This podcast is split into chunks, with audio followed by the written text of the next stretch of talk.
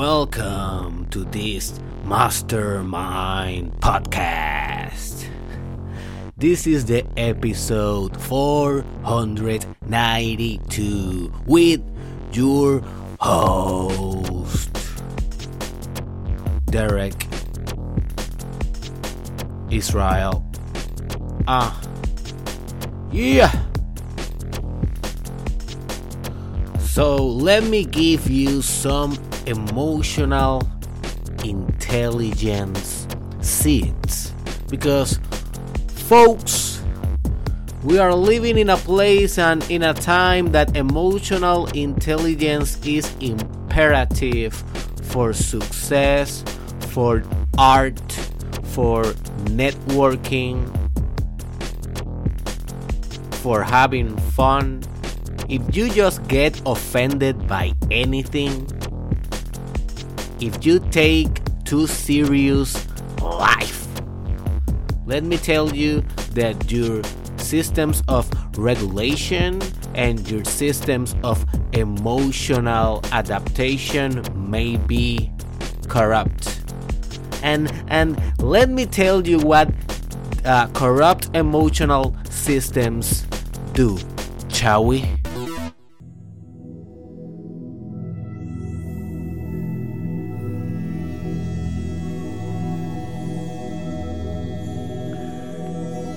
Disrupted emotional systems give you wrong perspectives. They will put stuff where nothing was supposed to be because that is what disrupted emotional systems do. They create drama. So you don't like where your life is at? Follow this advice, friend. Remove drama. The drama is what keeps you in the victim mindset, in the passive mindset.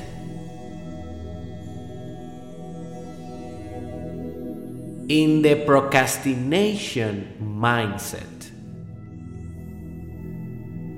All of those things have emotional roots. If you were emotionally optimal, you were doing what you are supposed to do every day. We can call that discipline. So, discipline is a result of emotional mastery in certain areas. So look for discipline and you will find emotional intelligence. Another aspect of emotional intelligence that you should be cultivating and contemplating a lot is how to use your own emotions to drive your business endeavors. You know, as a businessman or woman, your emotions are like tools, like colors for the painters, like notes for the musician. For you as an entrepreneur, emotions are your tools because emotions will give you a little preview of the customer experience, of the customer problems, of the customer's need, and how they feel those needs. And once you have that information, you can uh, reverse engineer all the processes that will take for that customer to be completely satisfied. If you can reverse engineer step by step how that utopian world will be realized, and then you are proactive, strategic, and a massive action taker on designing and producing that solution, you will penetrate the market and you will win with your business proposal, with your solution, with your technology, with your service, with your product all start by understanding the emotional component of what makes good products and what makes people buy.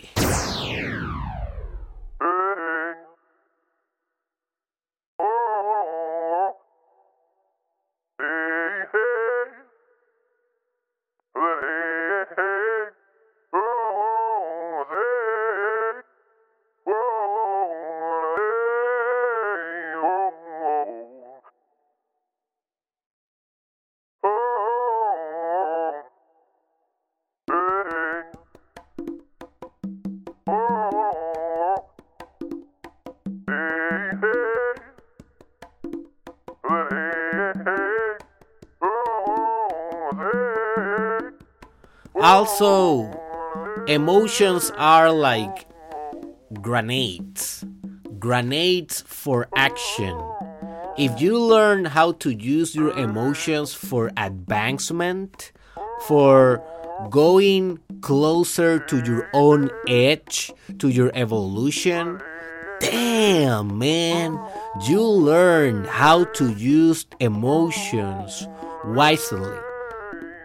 Emotions are just evolutionary tools. They give you the perspective and the necessary energy to move forward in life. So, if you are sad, for example, you can study and introspect profoundly. What is the decision that you are not taking, and that's why you are sad? What is the mental health aspect that you are not healing and that's why you are sad? What is the internal conflict that is producing that distress that emotional distress? Look all the possibilities that just a sad emotion, an emotion of sadness, brings if you go head on and become one with it. If you are truly an emotional conqueror. So you will understand the why behind your emotion, and most importantly, you will distill or you will gather all the energy that that reflection or that introspection transmuted through that process of returning to your own home, to returning to your own emotional bliss, union, nirvana, salvation. Salvation is now. Every time that you transcend your emotions and you transmute them into definite action, action that will evolve yourself and the world, well, in that moment, you was an instrument of the universe. That decision made you a great artist in the world. Emotions are your tools. Emotions are your GPS. Where your soul is taking you. Listen to your emotions. Listen to your instinct. Listen to your intuition, and you will know what to do. So, my friend, I hope that you enjoyed this episode. Everything that you heard here was craft made homemade in Derek Israel laboratory or studios. The music, I did it, and also the philosophy and the performance, everything. So if you are enjoying this free content, please uh, subscribe to our Patreon platform and you can become a Patreon supporter. That means that you will receive exclusive content for just supporting this free podcast with only $5 per month. Cheaper than a coffee. and you are contributing to this awesome life transformer um, podcast that we are giving to the whole world for free. So, the link is in the description. Please go check that out. Become a Patreon supporter. Remember, also sharing this episode will definitely help. Don't forget to join also the Mastermind Podcast Challenge Season 2 exclusive and private Telegram group. The link is in the description. It's totally free. Soon I will be giving instructions in that group on how they will be benefiting more from the challenge due to the intimacy that we're going to develop in our private group. So just join, man. If you are enjoying this podcast, just join us. Uh, very soon, we will be uh, engineering a different and a whole new experience for this podcast in the Telegram group. Also, I just want to remind you that there's only three days left for my course, How to Be a Top Creator, to end the, spe- the special sale. The special sale, sale with uh, 50% of discount. So if you want to become a creator like I am, like do the things that I do, but obviously with your own style, with your own proposal. If you want to create content for social media and live the lifestyle and develop a business uh, structure through your content creator creation, well, definitely check in the description below uh, my website and go and check the course how to be a top content creator that if you buy it right now it will cost half of the total cost.